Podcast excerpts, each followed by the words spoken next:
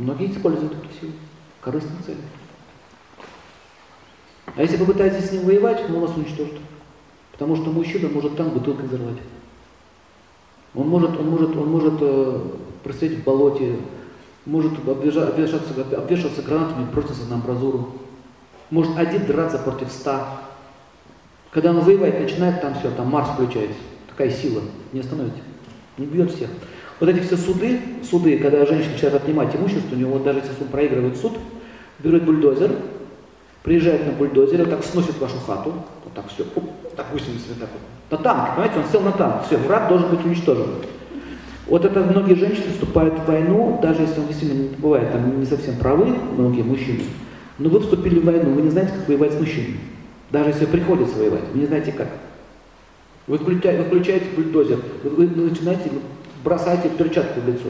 Какую энергию включаете? Марс. Он садится на танк и начинает вас давить, потому что враг должен быть уничтожен. С этого момента больше никакая не женщина, никакая не мать моих детей, никакая не бывшая моя жена, с которой я вчера спал вместе.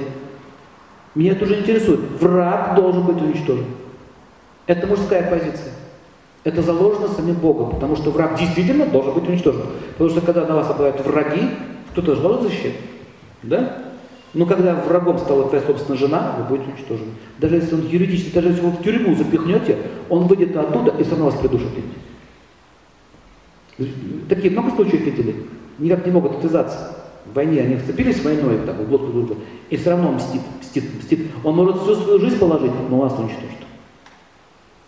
Не воюйте с мужчиной, это опасная игра. Он сам умрет вместе с вами. Если скажешь, это мужчина. То есть это не мужчина, все равно что-то сделает. Поэтому, если до войны доходит, ну, бывают негодяи среди них, но доходит до войны, надо знать, как договариваться с невменяемыми мужиками. Понимаете? Это отдельная лекция, как воевать. Ну, приходится воевать. Есть такие, которые не под хармой действуют. Сила есть, а от хармы нет. Вы понимаете, в чем проблема?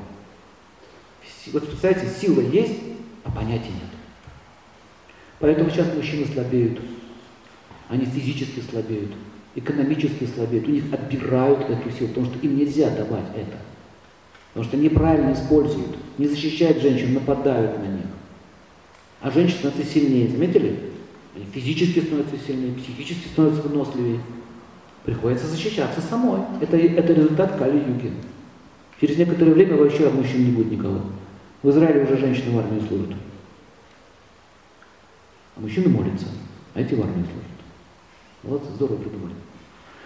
Но так или иначе, это, это, это элемент кали это все происходит под влиянием этой эпохи.